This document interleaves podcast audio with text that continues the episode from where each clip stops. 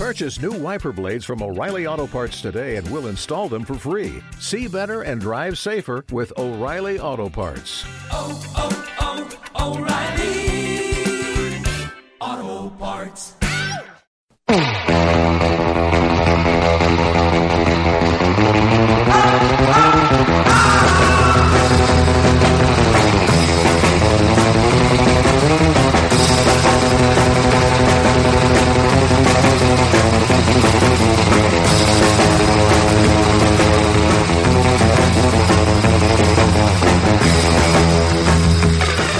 Buenas afroneros y afroneras, sed bienvenidos amigos del fanatismo de lo ficticio, el programa de hoy, esto es Fans Fiction, aunque ya se os haya olvidado, pero no, esto es Fans Fiction en el episodio 14 de la séptima temporada, el 167 en total.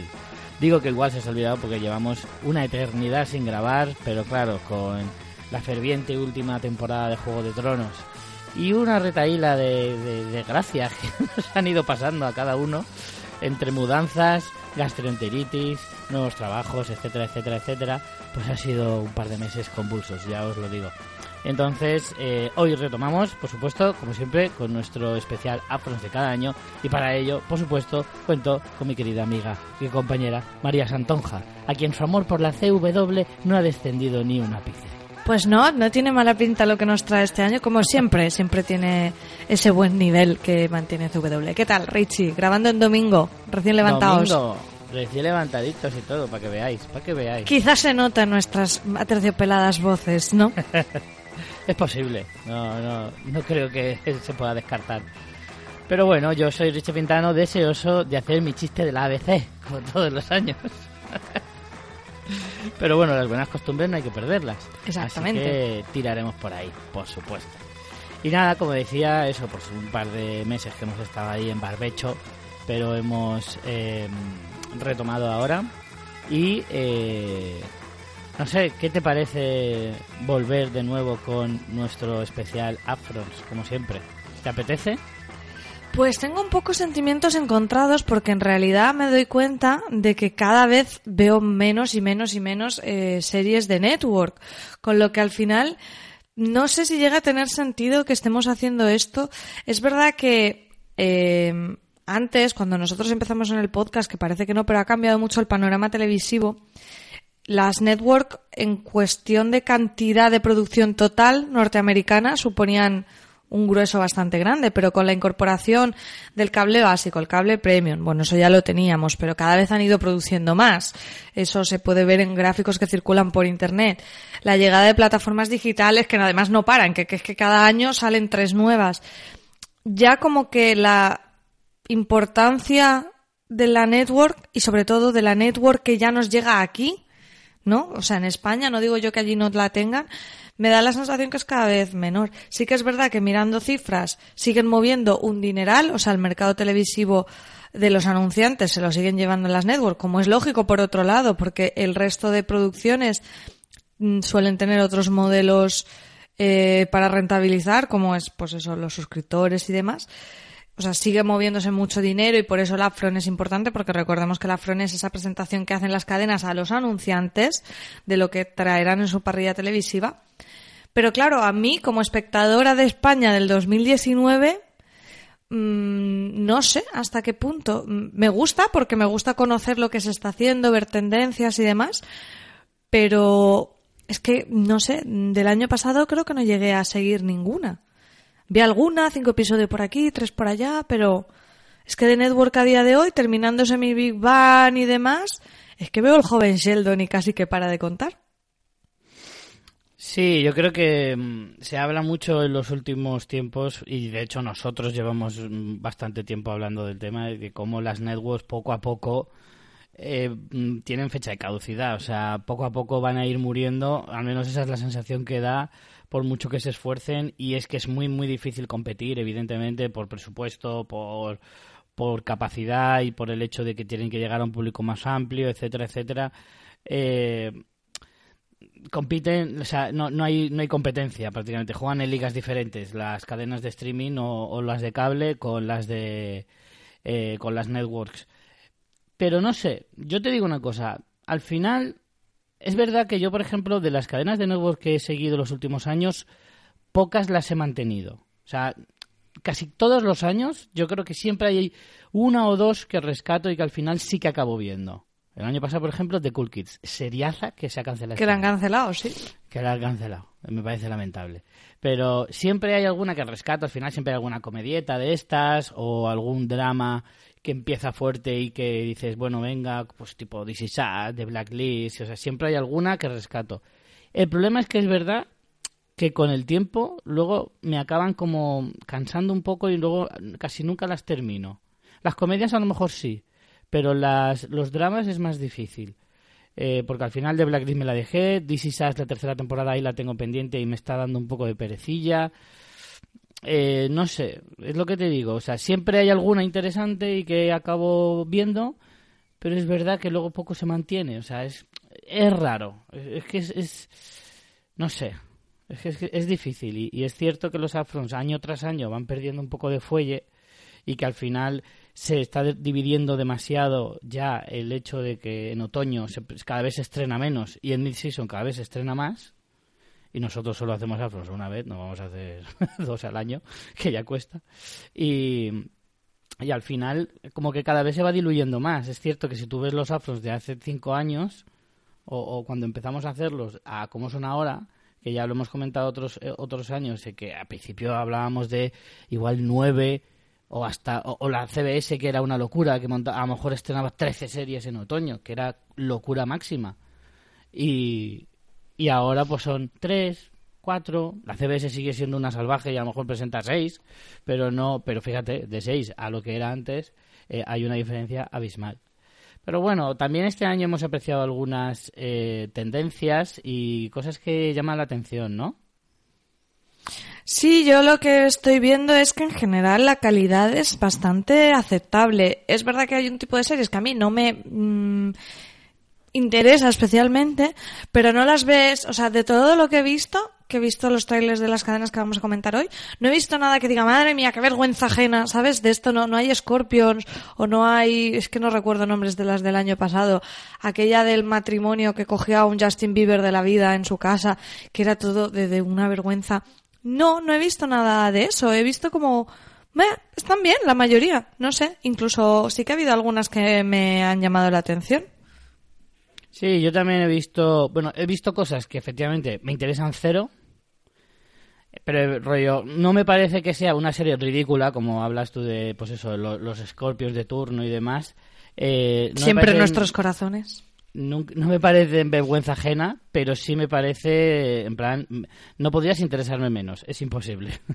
eso sí, pero es verdad que hay eso, un- una especie de, eh, de, de dualidad entre lo que me interesa absolutamente nada y cosas que me interesan bastante. O sea, yo este año sí que, mm, de verdad, de verdad, creo que va a haber dos o tres que sí que voy a continuar.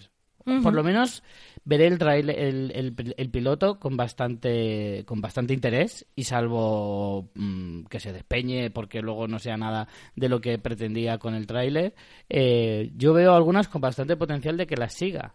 Luego lo que decía antes, no sé hasta qué punto me interesará seguirlas más allá de una segunda o tercera temporada, pero eso ya lo sabré con los años.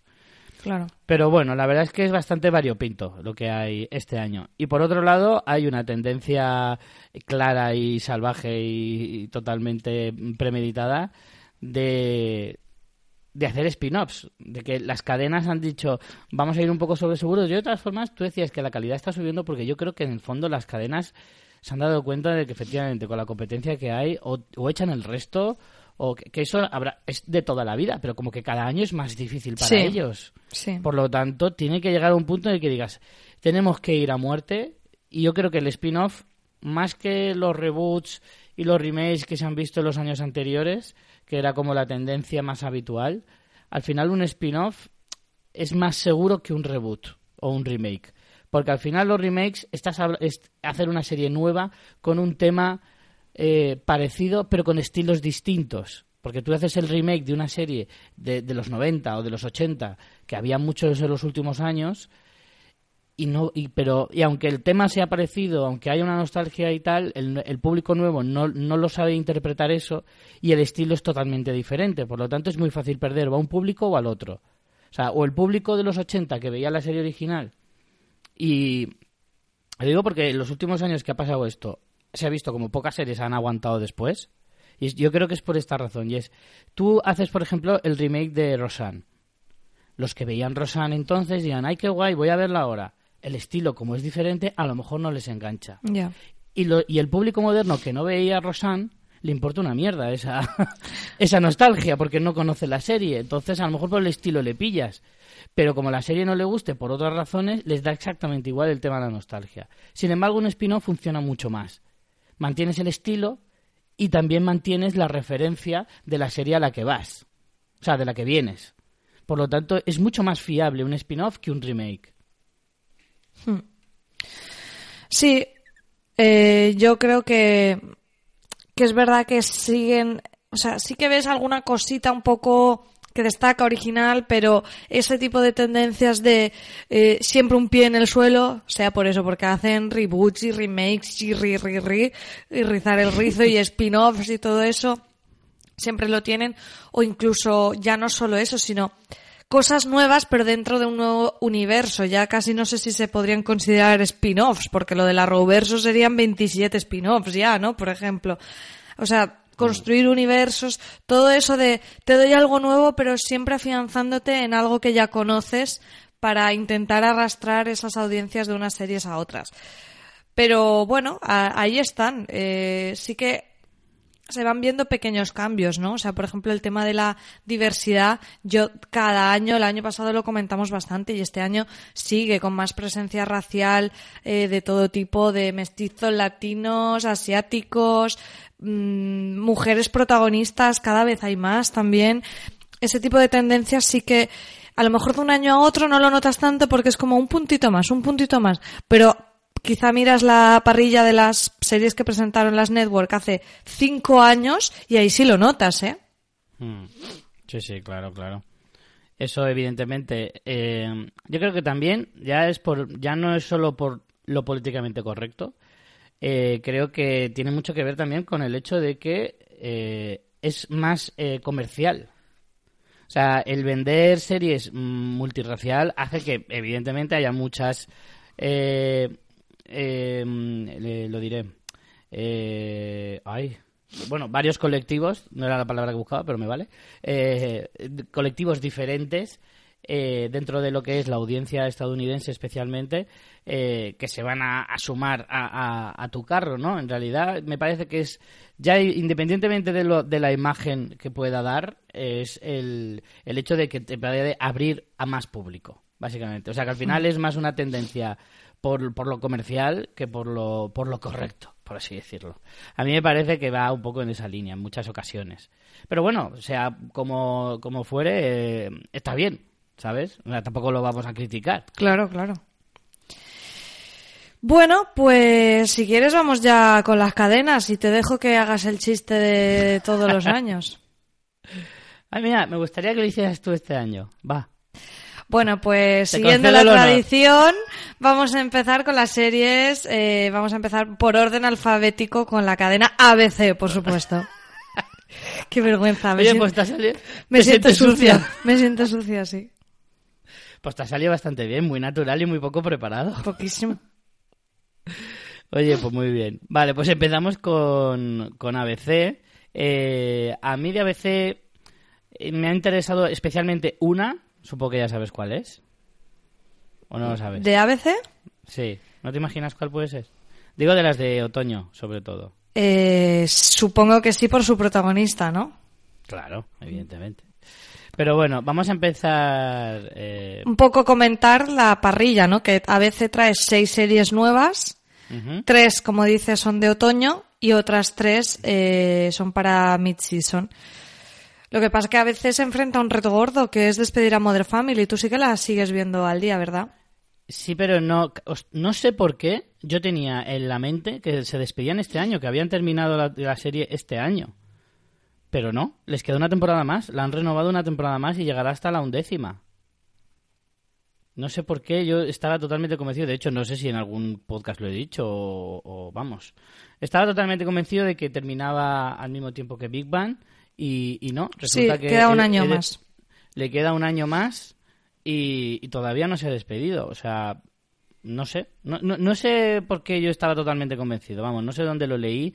O es que al final lo han, lo han, lo han eh, informado a última hora de que sí que se renovaba una temporada más y tal. Pero ahora sí que ya está totalmente confirmado que será esta su última temporada. eh, y que el año que viene ya se, se despide. Em, hombre, va a ser duro, va a ser duro para la cadena, porque sin duda su comedia fetiche los últimos años, la que más premios ha acumulado, la que más audiencia ha acumulado, se ha especulado mucho de sobre que si iba bajando el nivel y demás. A mí es de las comedias más regulares que, que conozco. Para mí, hay mucha gente que no comparte esta opinión y bueno, es muy respetable. Pero sí que es verdad que, que igual los dos últimos años han sido igual los más flojillos, pero en general una serie de 10 temporadas que lleva eh, siempre me ha parecido que ha mantenido un nivel altísimo. Yo es que soy mega fan, es que soy, es que no puedo. Es de esas pocas series que tú puedes ver en bucle constantemente. y De hecho, aquí en casa muchas veces, pues eso, cuando no está Friends está Big Bang y cuando no está Mother. O sea, son las tres constantemente. Entonces, para mí es que es una de las series a las que más me costará decir adiós, igual que este año hemos dicho adiós a Big Bang, pues eh, el año que viene será Mother y será, vamos, la, la, la, la tristeza máxima y bueno, me alegro de que por lo menos un año más me quedará ahí pendiente. si bueno, no, un año con- demasiado duro ya. Hombre, es que si no, no me digas. Juego de Tronos, Big Bang, Mother, o sea, ¿qué, qué, qué me haces? ¿Qué me haces? Mundo de la televisión. Pero vamos, eh, este año se estrenan solo dos comedias y cuatro dramas en total, eh, entre mid-season y otoño. Y de los dramas para este año, eh, en otoño tenemos Emergence, un thriller eh, protagonizado por Alison Tolman, que si la recordáis era, era eh, una de las protagonistas de Fargo sobre- en la primera temporada. Eh, y que también hizo una comedieta malísima hace un par de años, me parece. Eh, esta- que creo que era con un perrete, ¿no? O con una criatura así rara. Con el perrete que ¿Te le hablaba. acuerdas? Sí, creo ¿No era ella? O era Uh, ahora un, tengo dudas. un algo, o- o era como un amigo imaginario o algo de eso. O era un perrete que hablaba. Es que creo que en, una, en un mismo año hubo como un par de ese, de ese rollo. Sí, por eso que no. no se llamaba Down, Downward Dog. Joder, también era el nombrecito tela. Y era con. eh, era con un perro, sí, me parece a mí. Sí. Qué guay. Sí, sí. Estoy buscando aquí en Google la, el Downward, y a ver si me sale. Y resulta que es una postura de yoga. Es un- sí, fue ocho episodios tuvo, no le fue muy bien. De, Era la, con un perrete. de la ABC, sí, de- con un perrete. Era con un perrete. Eh, había Esto es de hace un par de años. Que era con un muñecajo, pero no, no, esta era Claro, es que creo que fue el mismo año que era perrete y muñecajo Sí. y era como vaya. Ay, el- la- pero es que la del muñecajo era tremenda. Esta del perro tenía que ser para verla, pero vamos, la del muñecajo era el horror. Eh, sí, sí, sí, ya por eso me sonaba a mí. Pero vamos, que Alison Tolman, mejor recordarla por Fargo que por esta mierda. Así que. Pero bueno, no esta si Emergence es la típica así como hay una conspiración, mucha intriga, una niña que es el secreto, que parece que tenga algo así poderoso y la buscan y ella es poli Mm. y se implica mogollón. Es que no me interesa nada. Al final es la, esta es de la eh, clásica, eh, ¿cómo se llama? Em, ¿Cómo es? Concept. High, el high concept. High concept, eso, eso. Eh, high concept, que como ya sabréis que ya lo hemos comentado alguna vez, son esas series que empiezan con una gran idea en el, en el piloto y que luego. Sabes que luego se pierde, se pierde, se pierde, pero sobre todo como que hay, es muy grandilocuente el, el, el, el- el argumento del, del piloto y, y luego, pues eso, se diluye y se pierde. Pero vamos, que, que esa tiene toda la pinta. A mí el trailer la verdad es que no me ha convencido mucho. Esta es de las que me ha dado como... pff, o sea, me das igual, pero a más no poder. Esta va a ser de los de... El piloto no lo vamos a tener que sortear, ¿eh? Ya, Tiene toda la pinta. sí, un poco sí. Eh, No sé, realidad- no sé qué mucho más decir de esta serie. No, ¿no? no, no, es que esta es de las más flojillas, ¿eh? A mí ya te digo que es de las que me ha interesado menos. Sí, a mí también. Es que además los niños poderosos, inquietantes, sin memoria y sin saber y que esconden un secreto, ¡buf! Me cansan ya mucho, ¿eh? Sí, sí, sí. Aparte, a mí es que estas series, si se volvieran más oscuras, si fueran un poquito más, o sea, si te vas a ese lado, pero Sí, pero siguen siendo muy de polis, mm, en Claro. realidad. Al final son muy familiares. Es como, mm, porque de hecho Alison Tolman es como una tía como, como muy entrañable, ¿no? Es como, mm, es que es demasiado buena persona para un tema tan chungo, ¿sabes? No sé, demasiado, demasiado azucarado todo esto, ¿sabes? No, no. eh. Entonces, claro, una historia de misterio y demás, si me la pintas tan así, es como, mm, mm, no sé. Pero bueno, Alison Tolman, que ojo que fue nominada a Globo de Oro y todo por Fargo, o sea que en realidad es una actriz bastante buena. No sé por qué le da por ir por, por, por series de tan bajo nivel. Ya. No sé, no sé. Lo que le darán.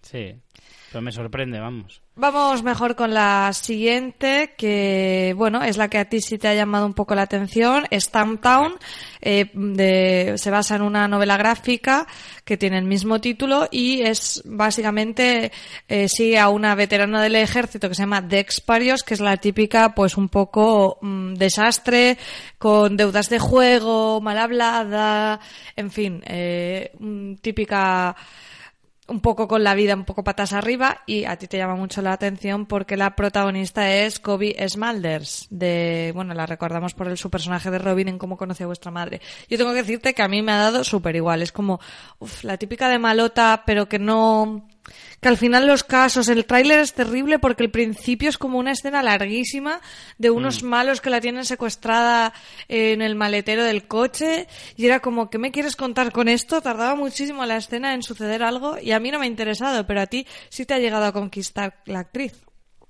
Sí, bueno, eh, a ver, me llama mucho la atención porque me genera mucha curiosidad. Así como la otra me, de- me daba absoluta indiferencia, aquí sí que tengo mucha curiosidad por descubrir varias cosas. En primer lugar, para descubrir si Kobe Smulders es capaz de hacernos olvidar a, a Robin, cosa que al principio evidentemente va a ser muy complicado, pero dices, bueno, a ver, porque es un personaje que tiene pinta de no parecerse mucho a Robin, pero claro, con ella es difícil porque es que tiene toda la cara de Robin, no te la vas a quitar de la cabeza. Pero bueno, voy a, vamos a ver qué tal va. Y segundo, a ver si verdaderamente el personaje tal y como nos lo describen, así pues eso, una malota, es una detective, ¿vale? Una detective que, te- pues, que, que lleva camiseta de los Ramones, un coche destartalado, que será mal hablada, mal hablada dentro de una peli- eh, serie de network. o sea, que dirá, eh, sí. Y, y, o sea, dirá mierda dos veces en todo en, en cada capítulo y ya está, y ya será muy mal hablada, pero bueno. Eso, pues una tía como políticamente incorrecta dentro de lo que una network lo permite y eh, no sé. Quiero comprobar si efectivamente está a la altura de lo que intenta vendernos en el tráiler. Sé que es complicado porque suele ser un no a, esta pregunta, pero bueno, no sé. Dentro de lo que son las series eh, policíacas, esta es la que veo que se no se distancia, pero sí que se puede más o menos eh, diferenciar un poco de lo que es habitual en, en las network. Y al estar basada en una novela gráfica, pues también me da un plus de decir, bueno, dependiendo de la novela gráfica, pues a lo mejor me, me puede interesar mm, incluso más todavía.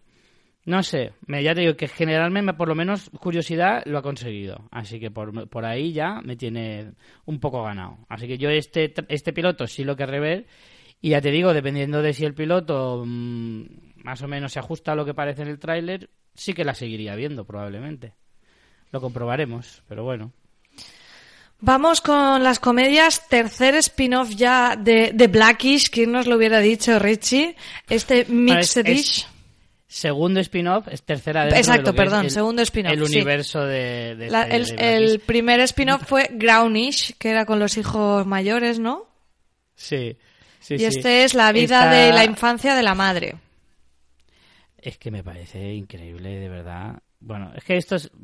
lo hemos hablado todos los años al final. Es como, bueno, eh, intentar entender el- el- la mentalidad del, del espectador medio estadounidense es, es, vamos, es volverte loco, básicamente. Pero bueno, a a nosotros es que nunca nos ha gustado la comedia Blackish, por lo tanto todo derivado de ella puede ser terrible.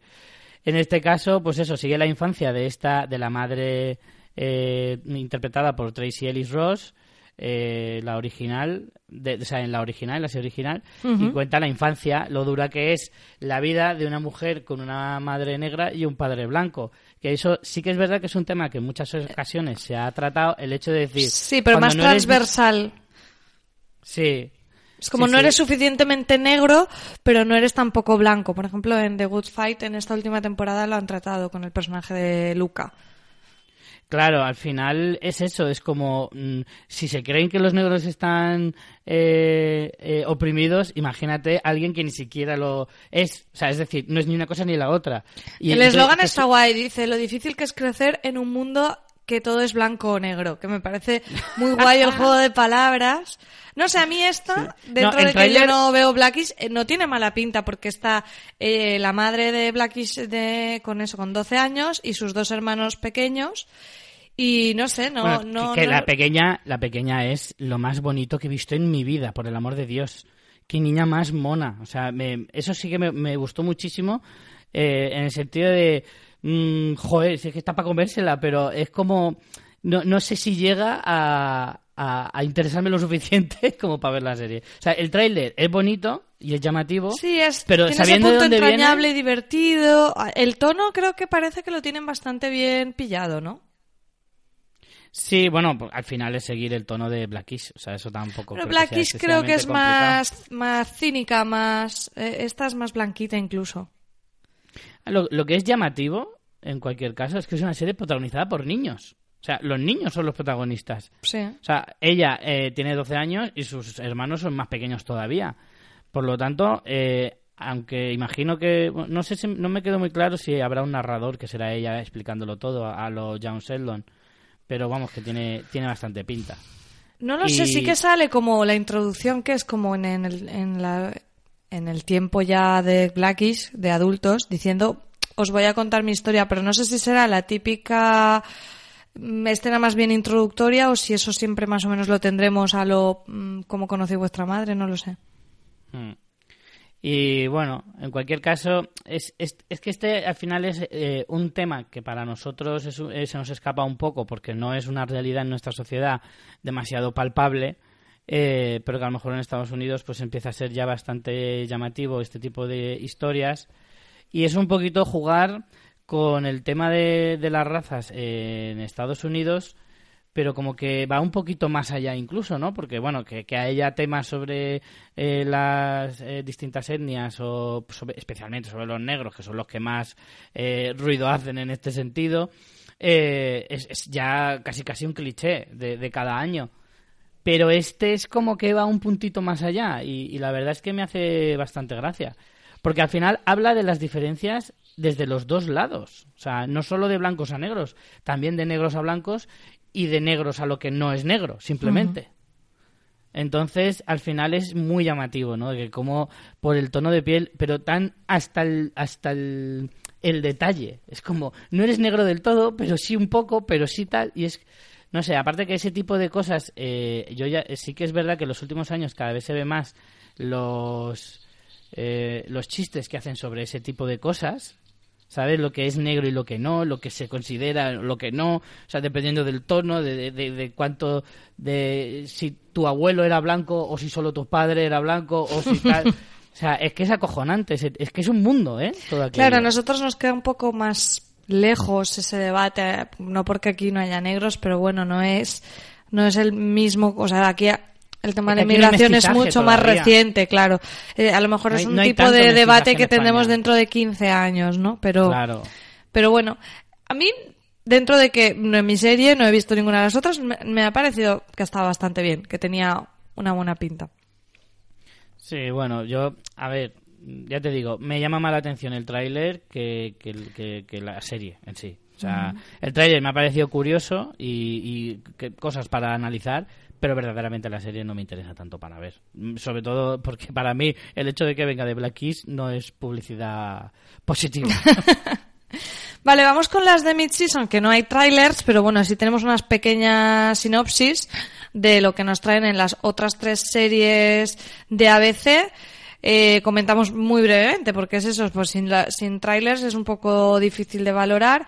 Hay una que se llama United We Fall, comedia, que también tiene este juego racial, ¿no? Que parece que les funciona también con un matrimonio que son padres de dos niños pequeños y una eh, pues son una familia latina católica y el otro son judíos y bueno, eso un poco ese juego también de, de convivencias, muy yo lo veo también muy herencia de Mother Family todas estas cosas, ¿no? Mm, eh, bueno, de Modern Family y de muchas otras. O sea, creo que esta historia la hemos visto miles de veces. Me parece súper. No, no digo cliché. esta en concreto, sino esa tendencia también de eh, el juego cultural de las familias, ¿sabes? Sí, sí, pero ya te digo que no, no es solo Modern Family, o sea, no, no, no es que beba de Modern Family únicamente, sino que me parece que es una estrategia de, o sea, es el, tipo, es una comedia tipo, me parece que es algo como súper habitual dentro de las cadenas network, el- el- lo hemos visto en muchas ocasiones. No te puedo poner ejemplos porque lo hemos visto tantas veces, pero como luego no han durado, pues prácticamente no me puedo acordar de casi ninguna. Pero es que es verdad que, no sé, a mí es que esto, nada más leerlo he dicho ya como, ostras, otra de estas de choque cultural, de choque de familias. Ahora pues tendremos a, unos suegros insoportables y bla, bla, bla, bla, bla, bla. Es como, buf. O sea, de, lo típico de, pues los, los, los latinos serán, pues eso, muy dicharacheros, muy locos, muy gritones y muy tal, o sea, cliché máximo, y los judíos serán muy pijos, muy prejuiciosos y muy insoportables. Fin. O sea, es que no necesitan más. Al final el argumento de estas series importa poco, solo lo que les debería Sí. funcionar es si los personajes están bien hechos, si los chistes están bien hechos, la serie funcionará. Eh, el argumento es lo de menos, porque ya te digo, si tiran de tanto cliché es porque el argumento en realidad les da un poquito igual. Van a, a lo fácil, básicamente. Y ya, no sé, no me da muy buena pinta. El protagonista, que es el único que ya que conozco un poco, que es eh, Will Sasso, que por nombre no creo que lo conozcáis mucho, pero ha salido ya en varias comedias, eh, ha tenido algún papelito pequeño en Mom, en, en Cómo conocí a vuestra madre y en varias comedias así en general. Y es un tipo muy expresivo y, de- y, y como demasiado... En Mother Family salía también. Y es como muy muy payaso, ¿sabes? Es de muy muy juega mucho con, con su cuerpo para hacer comedia, por así decirlo, Es de estos grandotes y que, y que es el típico actor este de comedia grande, así regordete, que juega un poco con eso, ¿no? Tipo, ¿cómo decirte? ¿Cómo se llamaba este Kevin James? O propio de, que, de el, el- el actor que interpreta a Cam en Mother Family, que de hecho el personaje que tenía en Mother Family era eh, prácticamente como la némesis de, de, de Cam, porque era un gay profesor en el mismo instituto donde trabajaba Cam y, y tenían esa rivalidad, ¿no? De yo soy el gay guay y jugaban mucho con eso. Entonces es como eh, un tío, pues que no sé, no sé si le da para ser protagonista de una comedia. No lo sé. Veremos el piloto y lo comprobaremos. Después tenemos eh, The Baker and the Beauty, como The Beauty and the Beast, que es una adaptación de una serie israelí donde, eh, bueno, pues tienen a unos eh, trabajadores de una pastelería de origen cubano y, y a una el, el chico es el pastelero y conoce a una superestrella del mundo de la moda y se pues son también se hacen pareja y sorpresa habrá conflicto entre las familias esto también es un girito que no te esperabas verdad Richie ¡Qué sorpresa! ¡Qué sorpresa! Pues, en fin, podría decir exactamente lo mismo que acabo de decir. claro hace copy un paste minuto. haz copy paste de lo que acabas de decir y podemos casi pasar al siguiente Pues más o menos, mira, lo único que voy a decir esta es la misma pero es antes, con se- pero es serie de guapos es la diferencia eh, lo, que me, lo que me extraña es que no está en CW esta serie. Es lo único, es, tiene todo el perfil de CW, dime que no. Sí, sí, sí. Sí, además tenemos la foto aquí de los guapos haciendo mm, un poco escena de Ghost con la, con la arcilla, pero yo creo que aquí va a ser en modo pastel. Sí, bueno, ella trabaja en el mundo de la moda, lo cual eh, también es, a ver, tiene lógica, ¿no? que sea un pibón, pero, pero bueno, no sé. Lo que me ha llamado la atención es que sea una serie israelí, que se haya, la ABC se haya lanzado a hacer un, un remake de una serie israelí. Pero bueno, no sé, eso, pero me llama la atención así como curiosidad, más que nada, tampoco le doy demasiada importancia a, eso. Pero vamos, como te digo, poco tengo que decir al respecto que no haya dicho ya del anterior y, y sobre todo eso, que me parece totalmente CW. Y vamos con la última de, de ABC, que es For Life, un drama eh, legal, como les gusta decir allí en los americanos para definir las series de abogados, drama legal. Eh, uno más, uno, uno más. Está inspirada en la vida de una persona real que es Isaac Wright eh, Jr. Y, bueno, pues sigue un poco la vida de, de un, eh, un condenado en Estados Unidos que decide hacerse abogado para defender a casos de gente que tiene ahí compañeros suyos de la, de la prisión para al mismo tiempo eh, intentar eh, defenderse o, o demostrar que el, crimen, que el crimen por el que él está en la cárcel, evidentemente y por supuesto, y aunque todos os sorprenda, pues no lo no cometió. Así que, en fin. Eh, bueno, la, la idea original no es, pero bueno, mm, no está mal. No tiene mala pinta, ¿no? Esta. A mí es que lo que me pasa con las series de abogados es que un poquito me pasa como, como con las comedias. Eh, ser original en una serie de abogados es prácticamente imposible porque son prácticamente todas iguales. Lo único que te define es el estilo, o sea, tener la suficiente personalidad para distinguirte del resto de series eh, de abogados. Pues yo que sé, por ejemplo, ahora The Good Fight, que estoy a tope con The Good Fight, que lo sepáis, que creo que lo dije hace poco que iba a empezar con ella, ya he empezado y estoy muy a tope. Y por supuesto he empezado desde el principio, no como otros animales que empiezan por la tercera temporada. No diré que... no diré nombres. No diré nombres como el de Francis Arroyo. pero pero The Good Fight pues tiene su propia personalidad, su propio estilo y demás. Entonces al final una serie de, de- abogados se tiene que definir única y exclusivamente por la personalidad y el estilo. Entonces todo dependerá de que esta serie sea capaz de, de, eh, atraernos con, con eso, con esas armas. Entonces, pues bueno, pero es complicado, ¿eh? Es bastante complicado que eso suceda. Pero bueno, nunca se sabe. Vamos con renovaciones y cancelaciones. eh, la parte eh, de, de- de recuento anual que hacemos de cada una de las, de las cadenas. Empezamos por renovaciones. Del año pasado se mantienen bastantes. eh, a Million Little Things. ¿Esa te gustó a ti, no? No seguiste viéndola, por supuesto. No, no, no, no lo he seguido. Esta era la, la, la This Is Us de turno de- del año, estaba clarísimo. A mí Little Things eh, aguantó. Single Parents, que está, esa se emite aquí en España. Eh, y por lo visto está funcionando bastante bien. O sea, yo he visto algún trozo de algún capítulo y me ha parecido como muy... tan mala como esperábamos en el piloto, ¿eh? Pero bueno, ahí se ha mantenido. Bless This Mess, de la cual no tengo recuerdo ninguno y no sé... No me acuerdo de qué va, ni nada. Skullet, que es uno de los. eh, es el spin-off de The Goldbergs, también renovada, ambas dos. Y The Rookie, que era una de las, de las apuestas fuertes del año pasado de la cadena y que por supuesto se ha mantenido. De Rookie Y yo vi de el las- piloto y estaba bastante guay. Sí, eh, yo tenía bastante prejuicios con la serie por ser un policial y demás. Y el piloto es verdad que no está mal, pero no es la serie que a mí me apetece seguir viendo, la verdad.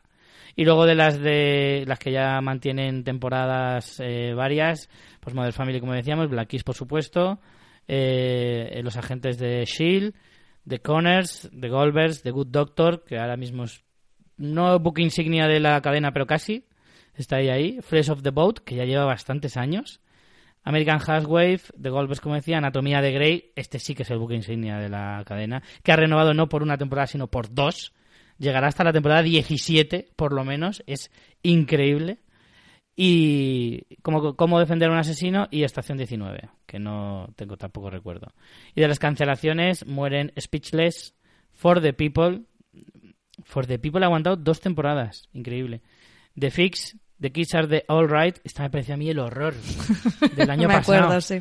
La de, la de la familia numerosa con el, con el hijo mayor cura. Madre Sí. mía. Splitting Up Together y Whiskey Cavalier. Whiskey Cavalier, la serie protagonizada por Lauren Cohan de The Walking Dead. Parecía que iba a caer, ¿eh? Y al final Pues se ha salvado. caído. Ah, no, se ha, ha caído. Ah, ¿se ha salvado? No, no, ha no, caído. no, no, ha caído, sí.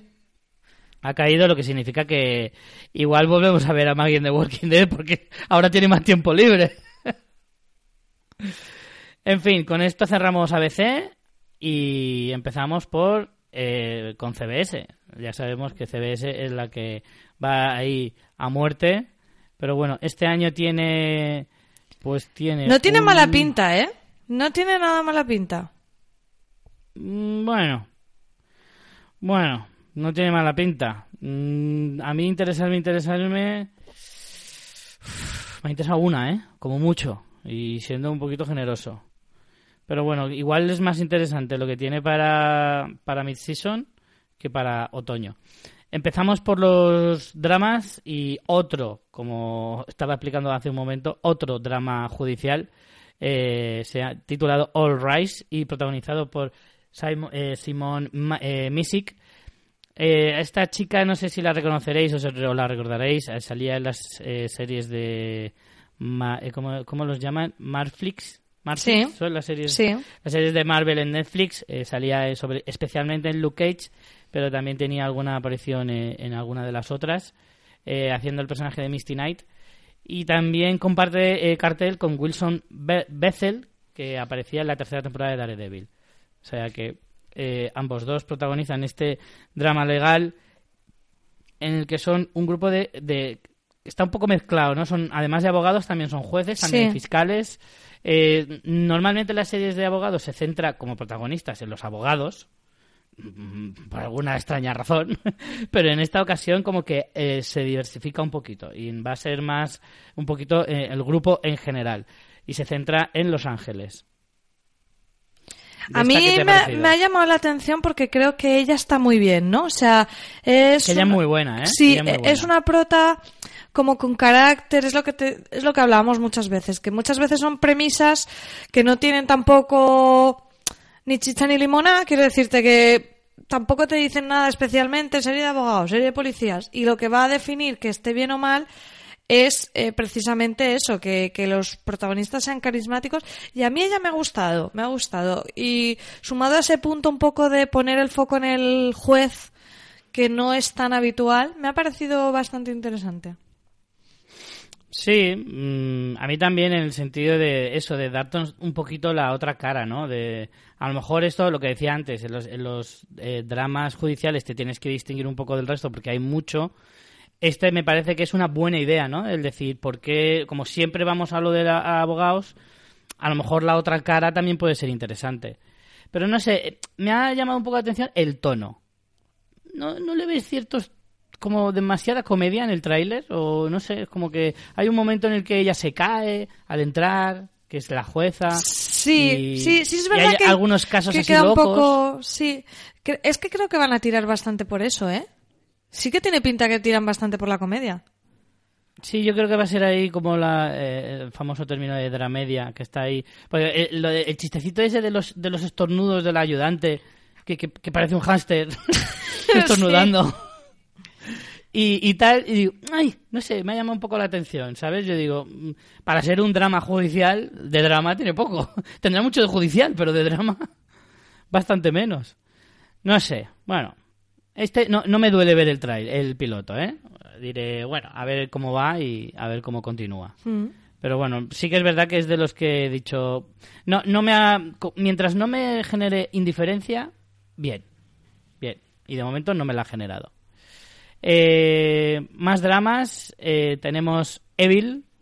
Este es sí, que- este sí lo voy a ver yo, ¿eh? Este sí que sí, ¿eh? Este es el que a mí me llama la atención. Hombre, siendo la nueva... Di por qué, di por qué. Porque es la nueva serie de los creadores de The Good Fight y The Good eh, Wife, eh, Michelle King y Robert King, y entonces yo ya con eso... Matrimonio King. Con eso ya me interesa. Y luego es así de terror, con un tono entre... eh, tenemos a tenemos a Luke Cage, que es como... No, no he entendido muy bien, es como cura o no sé. Y luego a una... eh, a, a Gracie de Westworld, que es como especialista en enfermedades mentales, hace el típico... hace diagnóstico de asesinos y demás para los casos. Es como pe- perito médico psicológico o algo así. Es un poquito rollo Clarice Sterling, ¿eh? Sí, es un poco eso, ¿no? De, de diagnosticar eh, para los juicios a las personas para saber si están como en sus cabales o no cuando cometen crímenes, este tipo de cosas. Y es ese dúo de la, de la parte más mística y religiosa con la ciencia, analizando dónde reside el mal en realidad, ¿no? Y es, como premisa me parece eh, clásica, pero a la vez dándole una vuelta. Y luego tiene una cosa que si es terror a mí puede ser perfecta y es que en el tráiler se ve que representa nuevamente, como ya vimos en The House of Hunting Hill, el tema de la, el, la parálisis... mm, Ay, ahora no me sale el nombre. Ah, Para- pues si no te la sabes Eh, Sí, no eso te iba a decir yo. Parálisis, que no es parálisis nocturna. Ah. Bueno, ahora os lo Ah, diré. bueno, Bueno, ahora lo el trastorno eh, del sueño que yo padezco, que es, eh, creo que se llama parálisis del sueño, que no tiene un nombre muy original. Puede Creo ser, que ¿eh? es parálisis Sí, del ser, sueño. Y allí también se ve ella durmiendo y que siente que se le aparecen cosas y no sé qué, diciéndose a sí misma si es un sueño y entrando en ese mundo complejo al conocer al, al cura de siempre he creído que todo es ciencia y ahora dudo. Y tiene buena pinta y los actores están muy bien. Hmm. Hombre, desde luego viniendo del matrimonio King, que por cierto, eh, esta se la dedico a, a nuestra amiga Edurne de, de las Pepis, porque también es muy fan de- del matrimonio King y de sus series, seguro que esta le va a gustar. Y, y hombre, conociendo como conozco ahora el matrimonio King, como me- ahora soy un good fighter, eh, no sé, me llama mucho la atención y la verdad que sí que me... Creo que me hubiera llamado la atención igualmente, aunque no fuera de ellos, porque el tema me, gusta. No creo que vaya a jugar con el terror así de forma muy bestia, rollo Aníbal, pero, pero sí que hay ciertos puntos interesantes. Y además tenemos a Michael Emerson también en una serie de mal rollito. Michael Emerson mola. Michael Emerson, que si no lo recordáis, era el que aparecía en Perdidos como. Como ay, ¿Cómo se llamaba este? Linus. Benjamin Linus. O Benjamin Linus, efectivamente. Para dar más mal rollito todavía. Correcto. Y también ha salido en, en Person of Interest eh, más recientemente. Y era. eh, y me parece que es súper guay que aparezca una serie de, de este rollo y de este tono. Así que no sé. Y el tráiler, la verdad es que pinta bastante bien. Bastante bien. Y ella está muy bien. Katja Herbers está muy, muy bien. Mike Colter, que es el, el protagonista de Luke Cage, también está bastante bien, como decías. Y no sé, es que me ha gustado. Es que esta es de las que más interés me ha generado. Yo de igual, toda- te de a decir que es la que más ganas le tengo. Mm, Esta es la que mejor pinta tiene y por suerte la tendremos ahora eh, en otoño. Vamos con las comedias, tres comedias, eh, estén a CBS, cinco series en total para otoño. Ya digo que es que CBS eh, es de...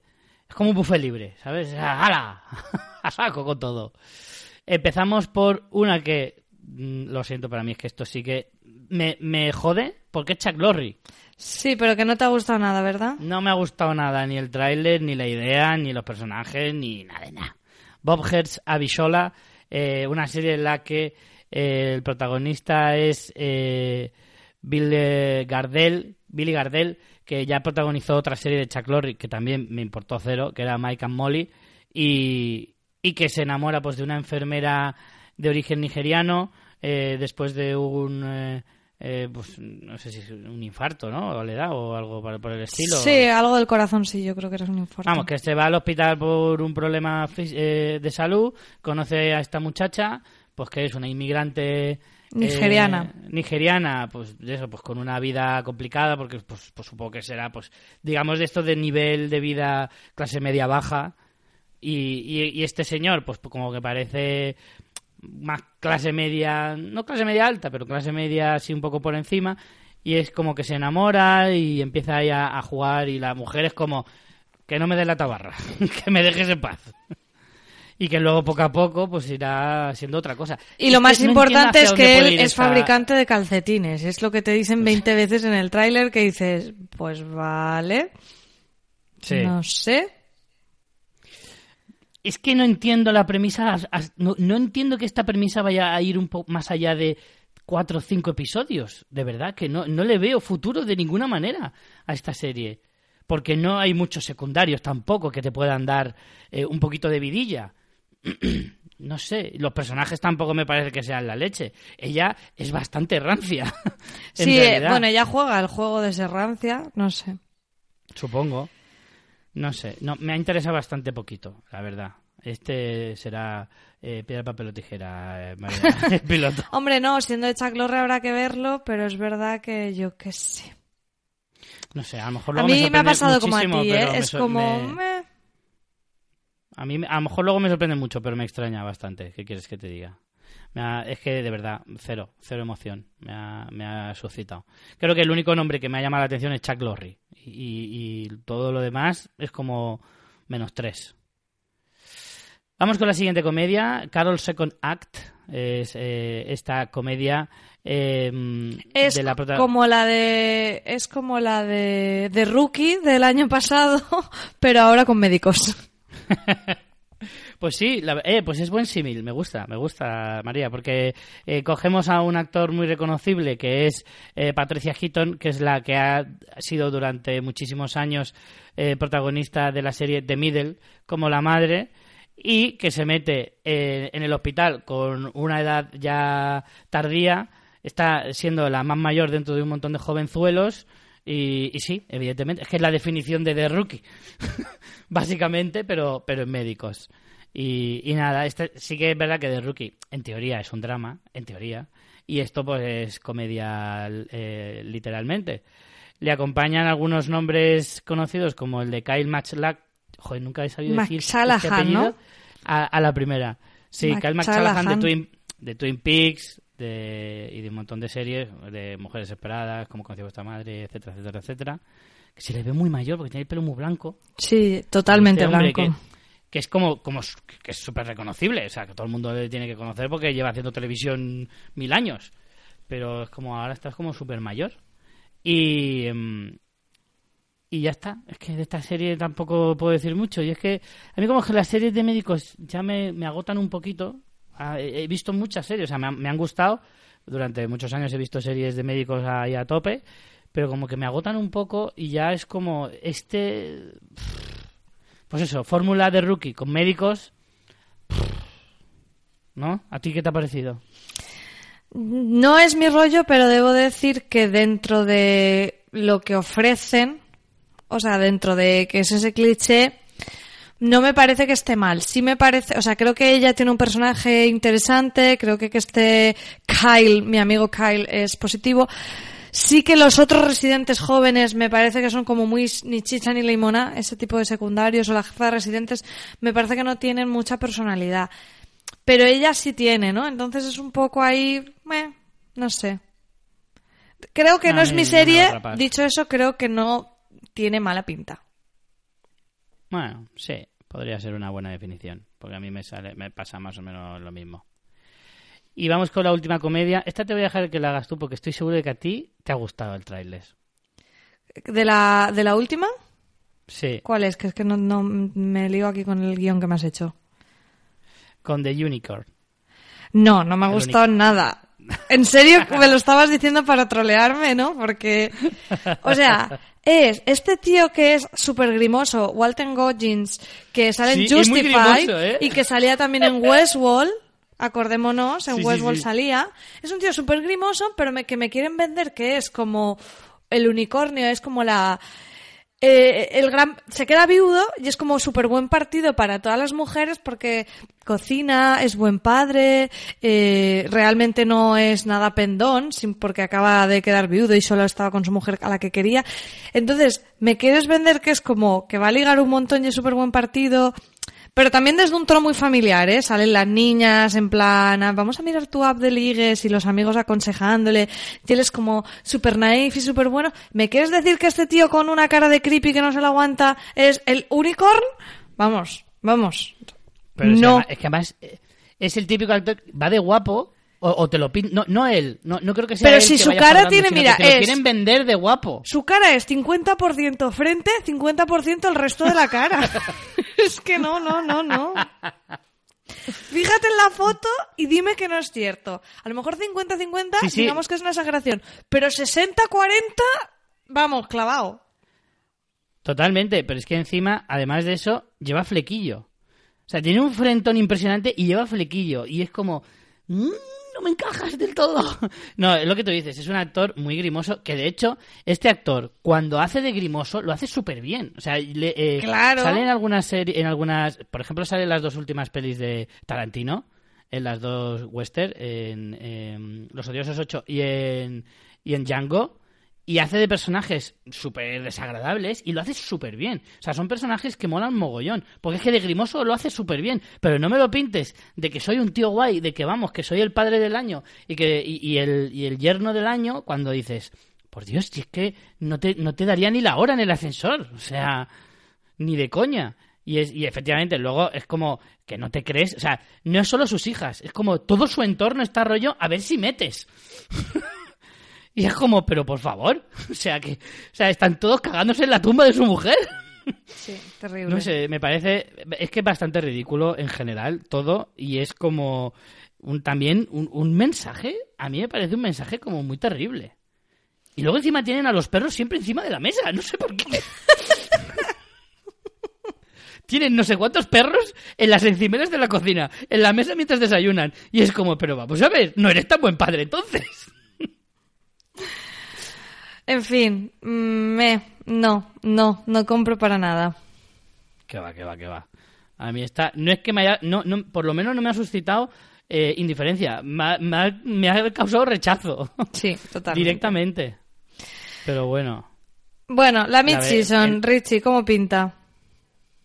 La mid-season, bueno, empezamos con, con un spin-off, véase la sorpresa. Eh, FBI Most Wanted, el- la cadena pues quiere hacer de FBI eh, por la nueva fuente de, de spin-offs a saco, el policíaco eh, del que van a sacar Claro. spin-offs a muerte. pues, Sí, eh, la nueva cadena factoría de Dick Wolf, pues es que no hay mucho más que añadir en eso. a Pero Dick bueno, Wolf, luego que las otras empezar a dos... sonaros el nombre. Eh, digo que Dick Wolf como productor, como creador de series, ya debe empezar a sonaros como, como figura importante dentro de la televisión americana y esta vez, pues eso, pues con FBI, que estrenó el año pasado, eh, ya sacamos este spin-off de... Que apostamos de que no será el último. No. FBI es del año pasado, ¿verdad? Creo que sí. Sí, sí, sí, FBI creo no, se- sí, es del año pasado. Se estrenó eh, el año pasado y eh, se, se estrenó aquí en España, se puede ver en TNT. Y... Sí, yo vi un- el primero, estaba bien. Y es, eh, pues eso, se, se centra en la unidad de, mm, pues eso, pues se llama Most Wanted, a poquito inglés que sepáis, sabéis que los más buscados.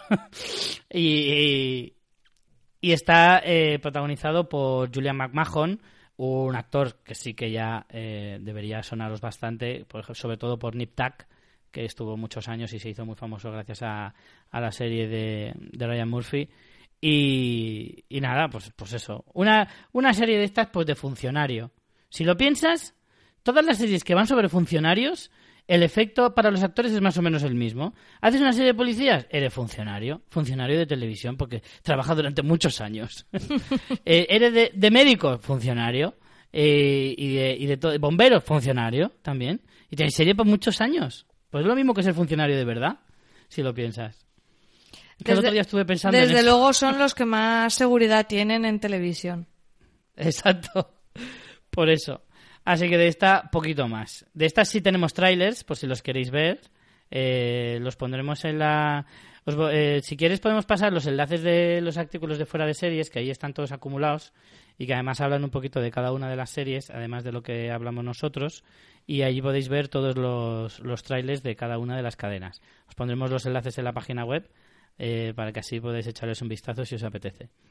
También tenemos otro drama de, mm, de CBS, otro protagonizado por Eddie Falcó, a la cual probablemente también conozcáis bastante de Los Soprano y de Nus Jackie, serie con la que he estado muchísimos años. Eh, y es otra serie policial en la que este, en este caso la protagonista es la, la jefa de policía del departamento de Los Ángeles. Sí, esto Aquí es lo que, que lo que decía que es el atención- protagonismo de mujeres fuertes y demás, que hacía tiempo quizá que no que no lo veíamos tanto como en los últimos años y encima con una, un nombre como el de Eddie Falco que ni mal. No, no, no, la verdad que no. No, la verdad es que no tiene. Dentro, volvemos otra vez a lo de siempre. No es el tipo de serie a lo mejor que más nos gusta a nosotros, pero sí que el hecho de que sea un policiaco, pero que en este caso haya nombres importantes como el de Eddie Falcó y, por ejemplo, también el de Paul Atanasio, que fue es el showrunner de la, de la serie y es. eh, yo lo recuerdo sobre todo por House, que es donde más eh, relevancia adquirió y luego pues hizo la de Bull, que me interesa bastante menos, pero Mm. bueno dentro de, de lo que es eh, lo- los Bull era años, la de, lo- eh, la de relevante. los juicios, que esos simulacros de juicios que hacían. Sí, sí, sí, sí, la, de la flipada máxima de los juicios. Bueno, bueno, de lo que, lo que estamos hablando, de lo que no es nuestra serie, no pinta mal. No pinta mal. Y una última comedia, María, la última que nos queda de CBS. La última comedia se llama Broke y nos presenta a una mujer que vive con su hijo, madre soltera, que se apaña un poco como puede y de repente se le acoplan en casa su hermana y su cuñado, que eran dos pastosos que flipas, pero que se han quedado sin un duro y es ese contraste un poco entre los dos grupos. De entrada dices, vaya, bueno, que llegan hasta con un mayordomo mm, pedorro por ahí. De entrada dices, uff, no sé, pero la verdad que el casting está muy bien. Tenemos a eh, Jamie Camille, que era Rogelio de la Vega en, en Jane the Virgin, y aquí el personaje tiene un aire, ¿no? Porque también es así un tío rico, fardón. Eh, y después la protagonista era eh, es, es Polly Perret de que salían en CIS. Poli Perrete. Perrete. Nombre maravilloso. es que me encanta. O sea, ¿cómo puedes llamar, llegar a Hollywood y voy a triunfar con este nombre? Poli ¿Por qué? Perrete. Porque, porque no lo pillan, pero Perrete es maravilloso. Eh, que salían en Claro, y CIS. será Perret. Será Perret. Claro, yo lo he pronunciado bien, tú es que tienes mucha maldad. Y no sé, yo el casting lo he visto bastante bien, o sea, mm, otra vez contrastes, eh, enredos y ese tipo de cosas, este, en este caso por... Ay, soy, soy la ayudante del fiscal del tráiler que hemos visto. Perdón. Es verdad, ¿eh? En este caso por, por tema de diferencia económica, pero bueno, mm, es un poco Blue Jasmine, pero en comedia sitcom. Bueno. Joder, vaya comparación. A mí esto no me ha disgustado, Richie. Sí, sí, sí, me ha gustado.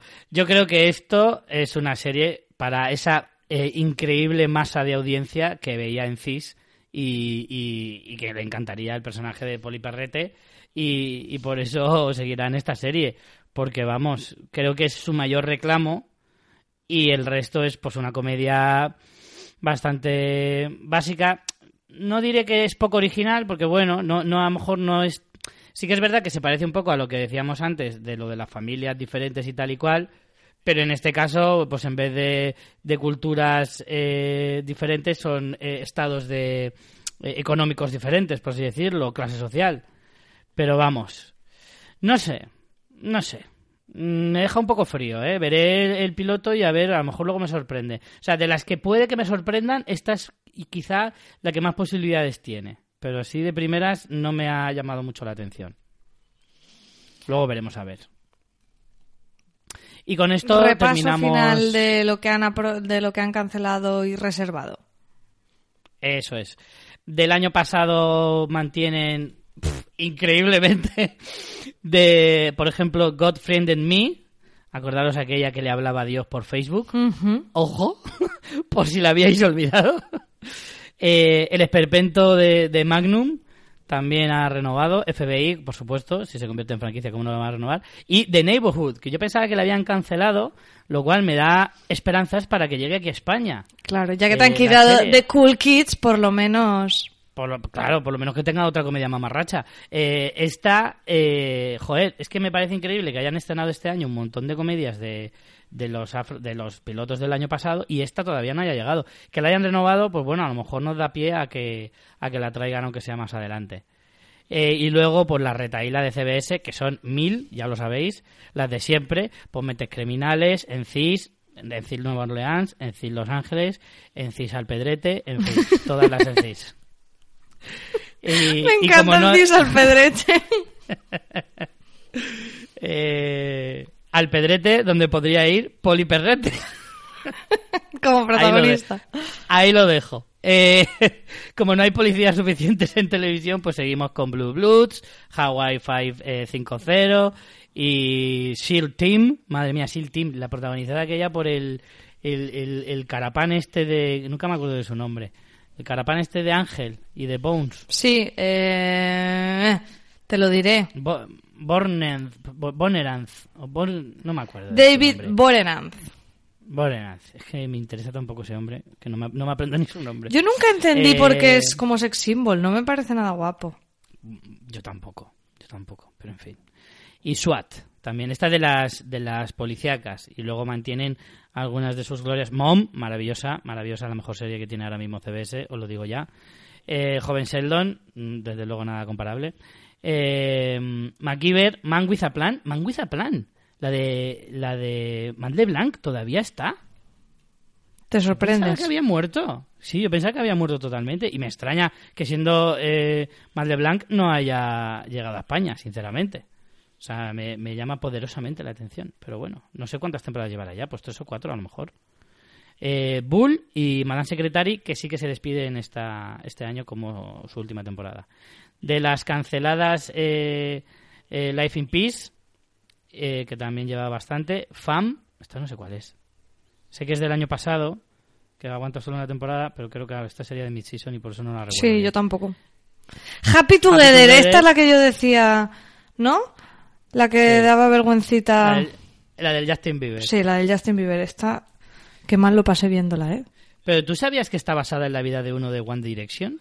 Mm, Peor me lo pones, mira lo que te digo. O sea, eso lo leí hace poco y dije, ¿en serio? ¿Me estás contando?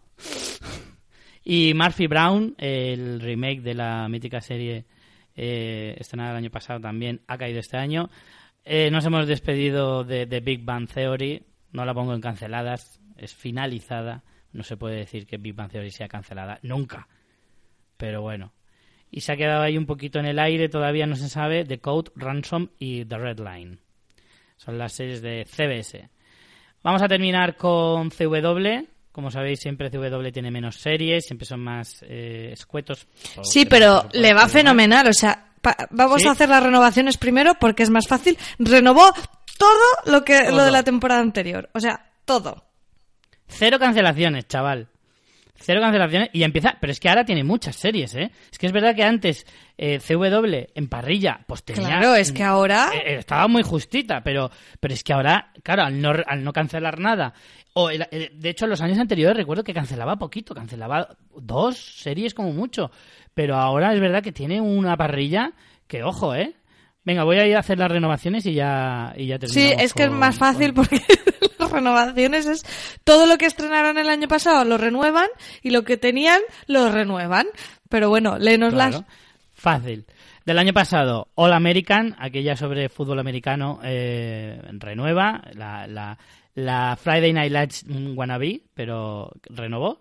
Embrujadas, eh, el remake, renovada también, a pesar de las muchas críticas que ha tenido. In the Dark, de esta no tengo recuerdo, la verdad. Legacies es el spin-off de The Vampire Diaries, que The Vampire Diaries ya fue cancelada, pero Legacies continúa. Y Roswell, Nuevo México, también una de las series que más apostó la, la cadena el año pasado. Esas son de las nuevas y de las de toda la vida. Arrow, que creo que Arrow, no sé si está confirmado, pero me parece que esta era su última temporada. No lo recuerdo bien, pero me parece que sí, que ya lleva, no sé si son seis o siete temporadas. Eh, Black Lightning, también de superhéroes. Y por supuesto, de, de- del multiverso este del Arrowverso, como llaman, pues DC Legends of Tomorrow renueva, por supuesto de Flash y por supuesto Supergirl. Y otra que se le va a añadir, que ahora hablaremos, eh, otro spin-off para el multiverso este para el Arrowverso. Todas renovadas. Luego, Dinastía. Dinastía, María. Dinastía renueva. Yo me alejé de eso porque es que si no lo hubiera visto. Porque luego no salen, ¿no? Yo me alejé de ese mundo porque si no, cuidadito. Riverdale, eh, por supuesto, no solo renueva, sino que este año tiene spin-off. Y eh, Supernatural, Supernatural, que lleva también chorrocientos años. Y otro de los buques insignia de la cadena, que son los 100. Todo renovado, así, a lo loco. Impresionante lo de Yo creo que querían acabar la reunión de programación rápido y fue como, ¿qué tenemos? Venga, va, renueva todo y tira para adelante.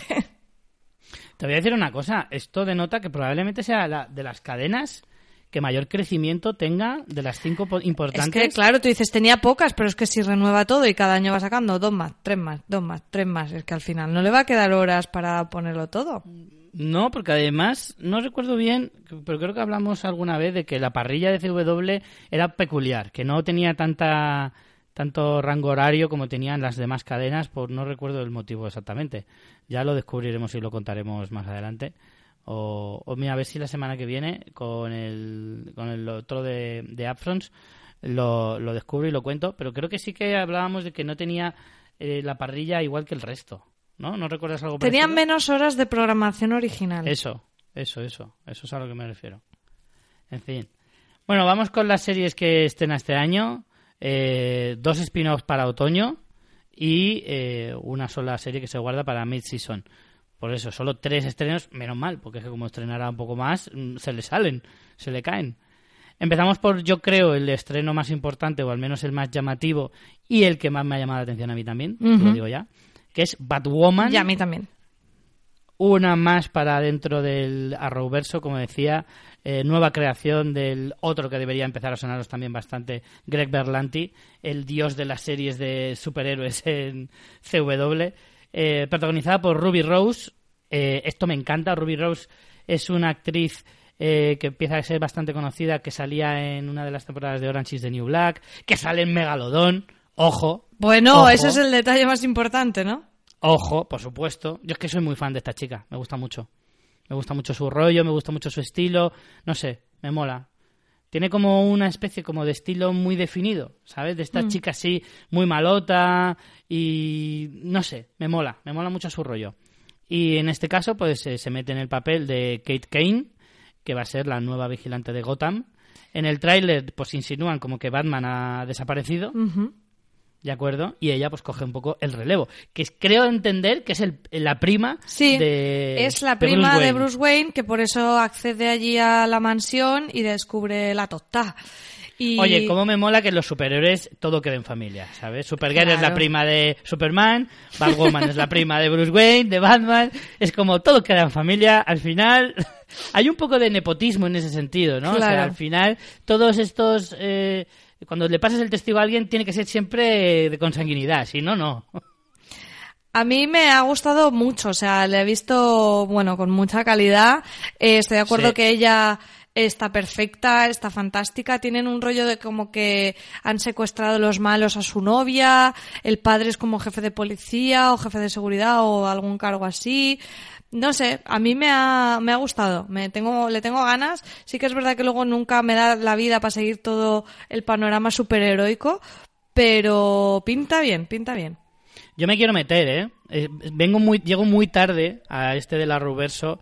Con Arrow no lo voy a conseguir porque lo he intentado varias veces. Pero me quiero empezar a meter un poco en el tema eh, pues de Flash, Supergirl y demás, que siempre me las dejé ahí pendientes para ver. O sea, siempre me, han, me ha apetecido, pero nunca me he puesto. Y ahora con Batwoman, que también la quiero seguir, pues meterme un poquito de pleno, ¿no?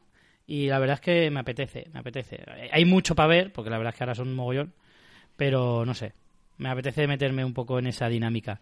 Y con esta, pues ya te digo, sí, a mí lo que hablábamos antes de la serie de Kobe Smulders, eh, de... mm, eh, se me olvida el nombre. Eh, ¿no? Ujú, Stamptown. Sí.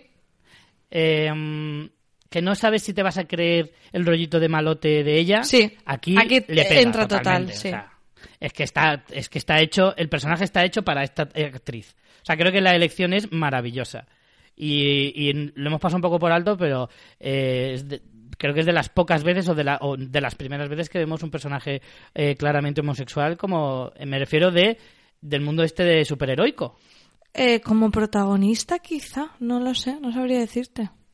Como protagonista, yo creo que debe ser de las primeras, si no la primera, porque así de memoria no recuerdo otro.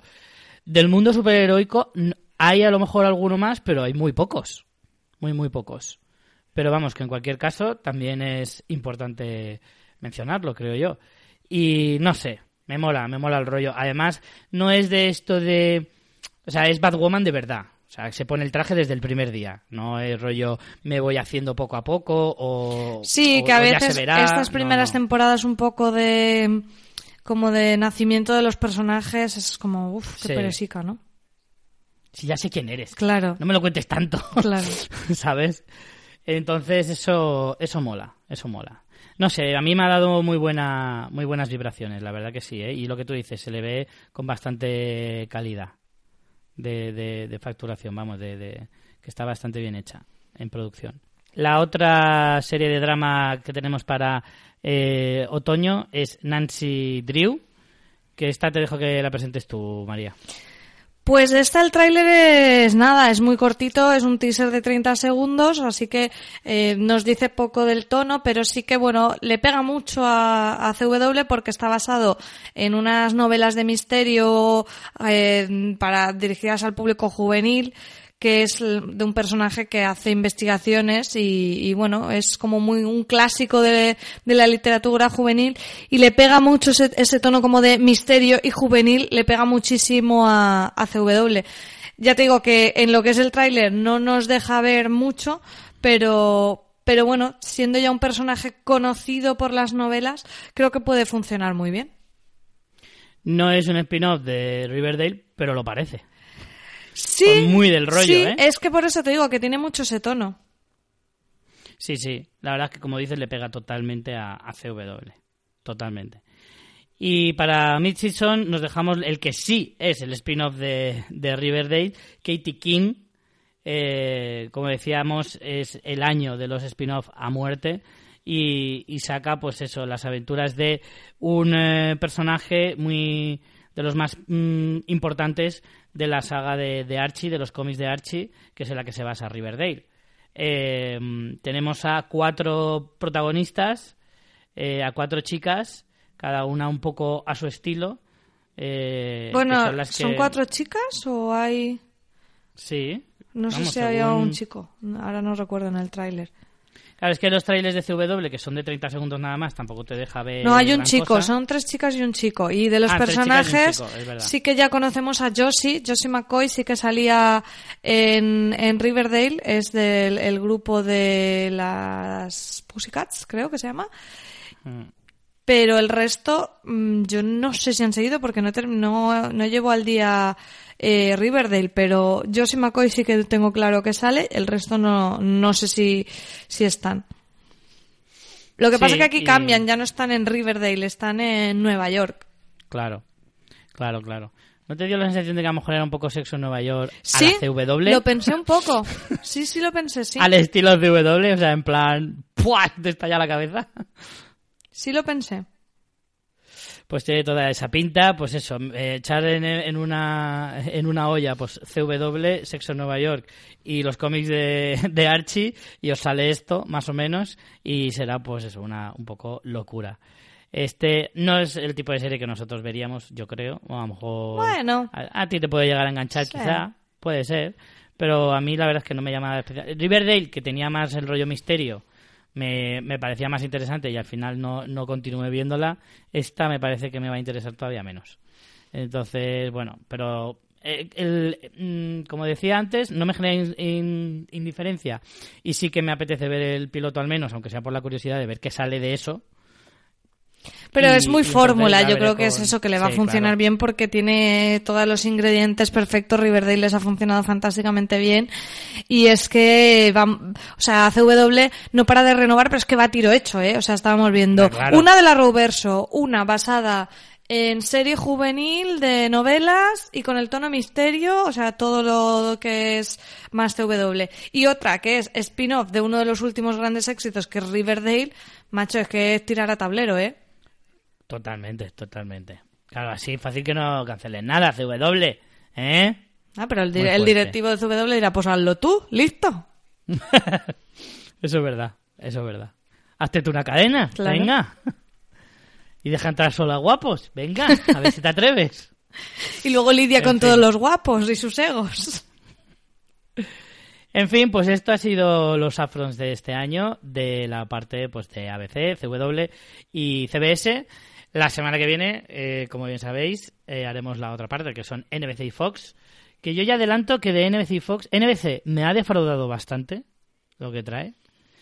Pero Fox me ha, me ha gustado y me ha sorprendido mucho. Pero mucho a nivel exagerado. Exagerado. Así que nada, la semana que viene seguiremos con más cosas. Y nada, María, ¿algo más que añadir?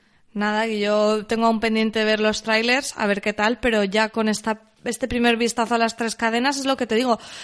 Por desgracia, porque eso nos quitará diversión en el- los capítulos de pilotos, pero no he visto ninguna aberración bueno. cósmica terrible, al menos no en los trailers. O sea, no ha habido un Scorpion, un Bull de madre mía que se han fumado. De momento, Bueno, te no. digo que nunca infravalores los pilotos de las. No. Nunca, nunca, nunca hay que caer en eso porque, en fin, luego siempre hay alguna sorpresa grata en ese sentido. Si es que lo vemos para eso, que a quién queremos engañar. Hombre, por supuesto. En fin, señores, pues con esto nos despedimos. Hasta el próximo programa. De verdad, de verdad, de verdad que esta vez sí prometemos que no pasarán dos meses. Eh, intentaremos que sea esta próxima semana ya eh, para que empecemos a tener algo más de regularidad. Y eh, nada, nos vemos entonces para ver la segunda parte de los Afrons. María, hasta entonces. Hasta la próxima semana. Chao. Pues nada, vean muchas series y muchas películas. Chao.